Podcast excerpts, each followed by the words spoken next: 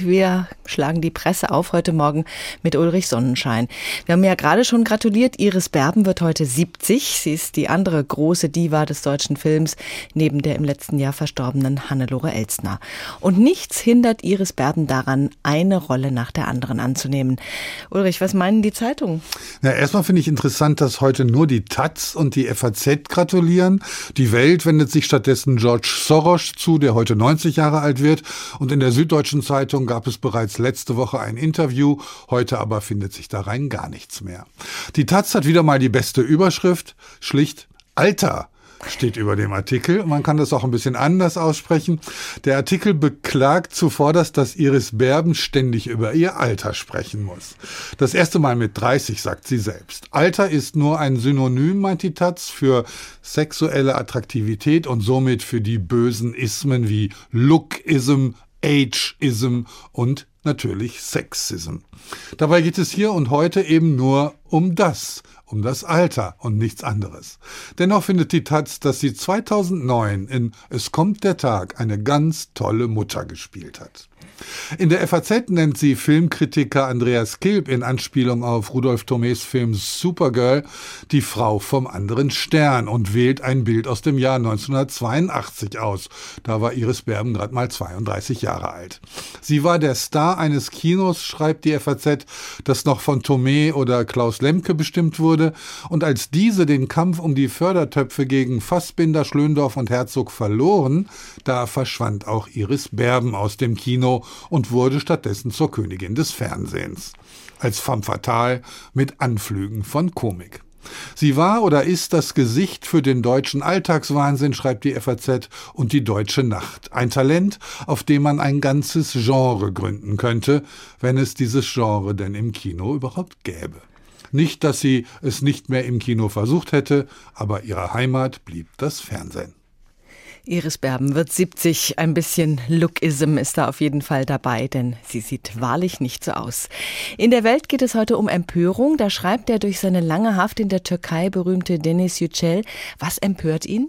Irgendwer ist immer empört, meint Dennis Yücel und zählt dann auf. Den Kinderchor im WDR, der Meine Oma ist eine alte Umweltsau sang, die Taz-Kolumne über die Polizei, den Panoramabeitrag über einen Bundeswehroffizier, die Punkband Feine Sahne Fischfilet, die Audi-Werbung, in der ein Mädchen an eine Kühlehaube gelehnt eine Banane verspeist und so weiter und so fort. Empörung, meint Yücel, ist so alt wie die Akademie und erstmal nichts Schlimmes. Man denke nur an den kurzen Text Empört euch von Stefan Essel. Ohne Empörung keine bürgerliche Revolution, keine Frauenbewegung, kein 1969. Doch Empörung verkümmert zum Getöse, wenn sie im Gefühl verharrt, schreibt Yüksel, anstatt zum Gedanken zu gerinnen, zum Argument also, das überprüfbar ist. Auf der anderen Seite muss man es aushalten, wenn zuweilen manche meinen, dieses oder jenes nicht aushalten zu müssen, wenn also der Diskurs die Gestalt des Handgemenges annimmt. Als Studenten der Universität Hamburg beispielsweise eine Vorlesung von AfD-Gründer Bernd Lucke sprengten, ging die Wissenschaftsfreiheit dadurch eben nicht flöten. Sich meinungsverfolgt zu fühlen, schreibt Yüksel, der wegen Meinungsäußerungen im Gefängnis saß, kann ein prickelndes Gefühl sein, solange einem nichts weiter droht als ein paar Twitter-Äußerungen. Schmähungen werden zum Ausweis der eigenen Relevanz. Die Empörung könnte sich gar nicht als Dauerzustand festsetzen, meint er in der Welt, wenn sie nicht auf das Unvermögen von Institutionen aller Art stoßen würde, Empörung und Kritik auszuhalten zu unterscheiden, wann eine Entgegnung notwendig ist und wann es man es einfach mal so stehen lassen sollte, das ist die große Aufgabe unserer Zeit. Kommen wir zu einem Thema, das uns empören sollte, der Umweltschutz. Das ist wohl ein Thema derer, die es sich leisten können, so scheint es zumindest in Afrika, dem Kontinent, der am meisten unter dem Klimawandel leidet. Da ist es nahezu ein aussichtsloser Kampf, schreibt die SZ heute. Warum ist das so? Ja, weil hier bei uns eine Demonstration von Jugendlichen gegen den Klimawandel von Ordnungskräften, Musikbands und einem breiten Medieninteresse begleitet wird. In Mali allerdings müssen diese gegen Straßenlärm, Wasserverkäufer und Marktschreier ankämpfen, haben weder Flyer noch Aufkleber und die Entschlossenheit, etwas zu ändern, trifft nur auf den Widerstand der Herrschenden. Es ist, fast möchte man sagen, wie immer, die Länder, die nur 0,2 Prozent der Emissionen verantworten, leiden am meisten unter den Folgen. Umweltgruppen dort müssen um ihre Sichtbarkeit kämpfen. Klimapolitik in Afrika ist kein Faktor, mit dem man Wahlen gewinnen kann, und das Umweltbewusstsein muss man sich dort tatsächlich leisten können. Es gibt Gesetze zur Verwendung von Plastiktüten oder auch dem Abholzen der Wälder, doch in einem von Armut beherrschten Land wie Mali hält sich einfach niemand daran.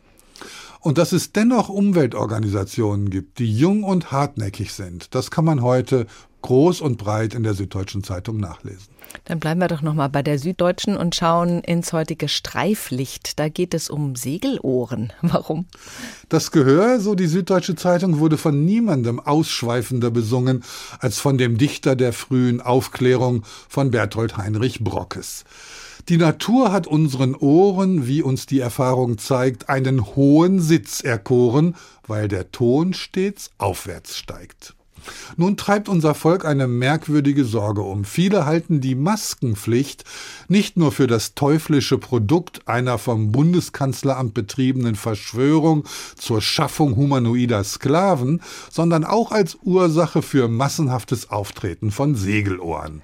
Tatsächlich aber wies die Gesellschaft für Hals-, Nasen- und Ohrenheilkunde darauf hin, dass die Maske die Ohren keinesfalls irreversibel aufklappe.